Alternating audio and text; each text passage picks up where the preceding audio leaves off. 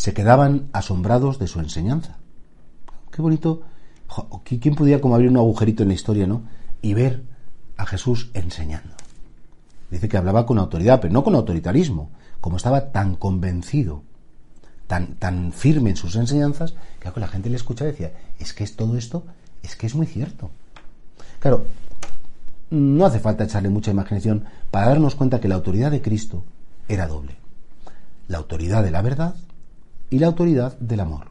Primero porque Jesucristo nunca mintió, decía las cosas como eran. Eso sí, junto con eso, el cariño, la energía, la firmeza. Y, por supuesto, ¿por qué decía esas cosas? Por la autoridad del amor.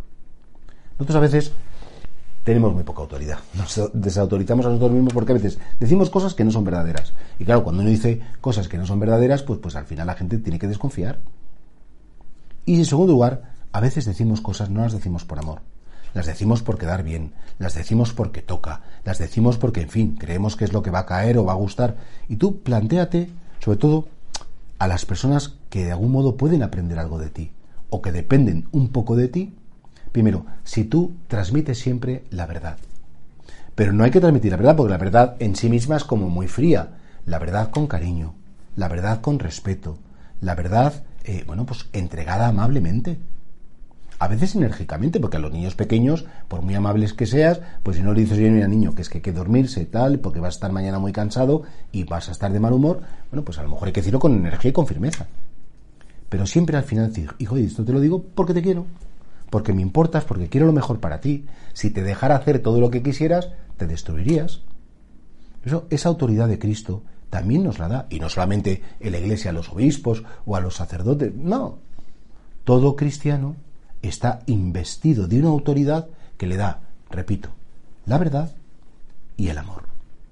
Y fuera de la verdad y fuera del amor no hay ninguna autoridad. Se convierte en autoritarismo, se convierte en una dictadura terrible, se convierte en una especie de totalitarismo con el cual o ante el cual no puedes disentir porque te destruyen si disientes.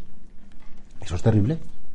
De hecho, ¿cuántas ideologías ahora mismo hay en nuestra sociedad que si no las seguimos y no las hacemos caso, y, no nacen de la verdad, ni nacen del amor, nacen de muchas mentiras, de muchos intereses económicos, de muchos intereses políticos, y no, sobre todo es que no nos las dice quien nos quiere, nos las dice quien quiere sacar un partido de nosotros. Ojalá que nosotros, cristianos, tengamos esa autoridad que tenía Cristo, que sepamos enseñar bien, que enseñemos con esa fuente apoyándonos en Él, porque sabemos que aquel que dice las cosas con amor y por amor, y que dice la verdad, nunca se equivoca.